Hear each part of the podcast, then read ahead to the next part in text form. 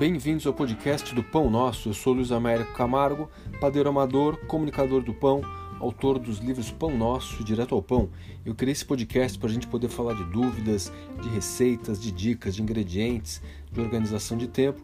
E criei esse podcast também porque estamos em quarentena, estamos em casa. Então, vamos fazer pão. Olha, uma dúvida clássica aqui, muito recorrente.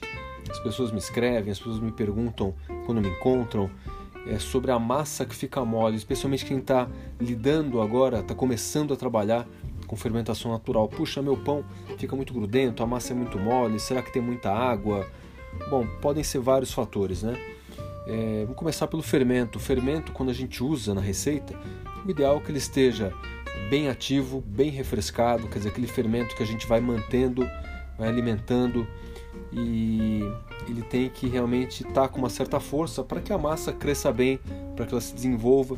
Por isso que eu falo para manter uma alimentação semanal do pão e também por isso que eu falo que a gente tem que se planejar para fazer esses pães. Então, por exemplo, eu gosto de começar minha massa de manhã. O que, que eu faço? Eu alimento o fermento antes de dormir. E algumas horas depois, esse fermento vai crescer, vai estar com força, vai estar desenvolvido e aí você pode fazer o pão. Então, trabalhar com o fermento no ponto vai ajudar. Outra coisa importante para a fermentação natural é a temperatura de massa. Eu gosto sempre, por via das dúvidas, de usar água gelada, porque mesmo no inverno aqui no Brasil, é, a gente nunca vai estar dentro de casa muito abaixo de 15 graus e é importante, como eu falo sempre, a gente manter em torno de 25 graus a temperatura da massa de pão. Então, começa com uma água gelada, porque ainda você ainda vai sovar ou fazer dobras.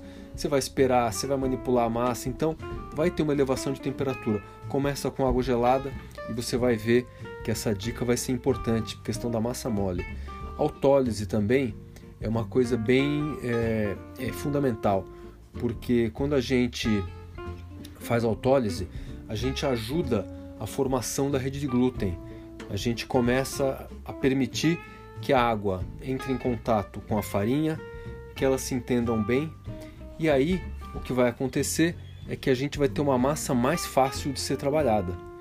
Então é bem interessante a gente poder fazer isso 20, 30 minutos. E aí outra questão também da farinha, né? da, da força da sua farinha, da capacidade de absorver água. Já falei no meu livro Direto ao Pão, já falei também é, em dicas aqui do, dos, dos, próprios episódios do podcast, a gente tem um teste, teste muito fácil para fazer em casa, que é o seguinte: peguem 100 gramas da farinha que vocês estão usando.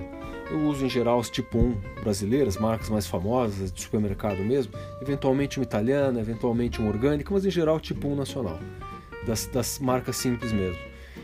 E aí faça um teste misturando 100 gramas dessa farinha com 60 mililitros ou gramas de água deixem ali meia hora, uma hora, vejam se a massa, se essa massinha da mistura dos dois ingredientes tiver muito aquosa, muito grudenta, muito desestruturada, é sinal que você está com uma farinha fraca.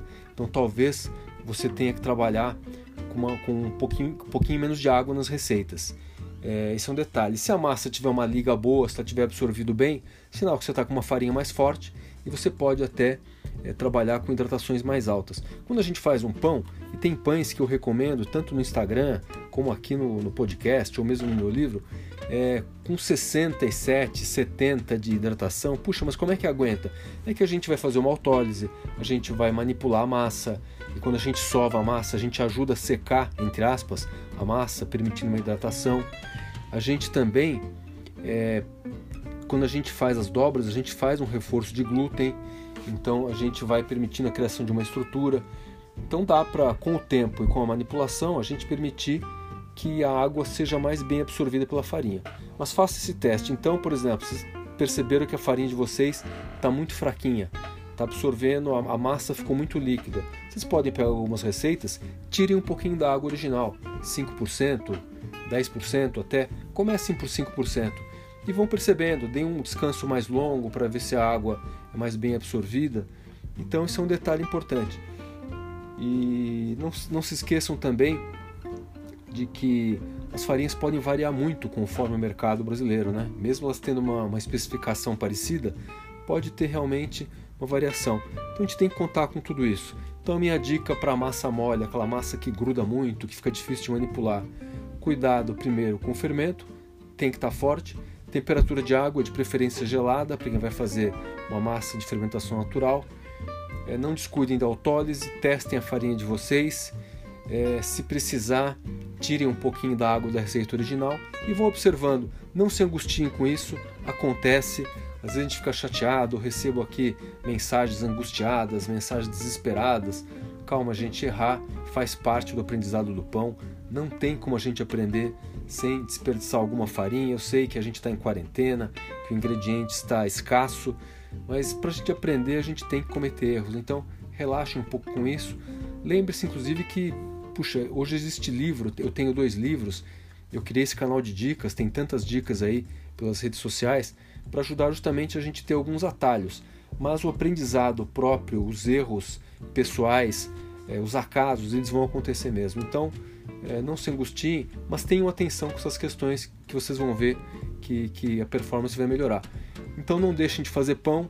Lembre-se sempre que um pão caseiro será sempre melhor do que um pão industrial.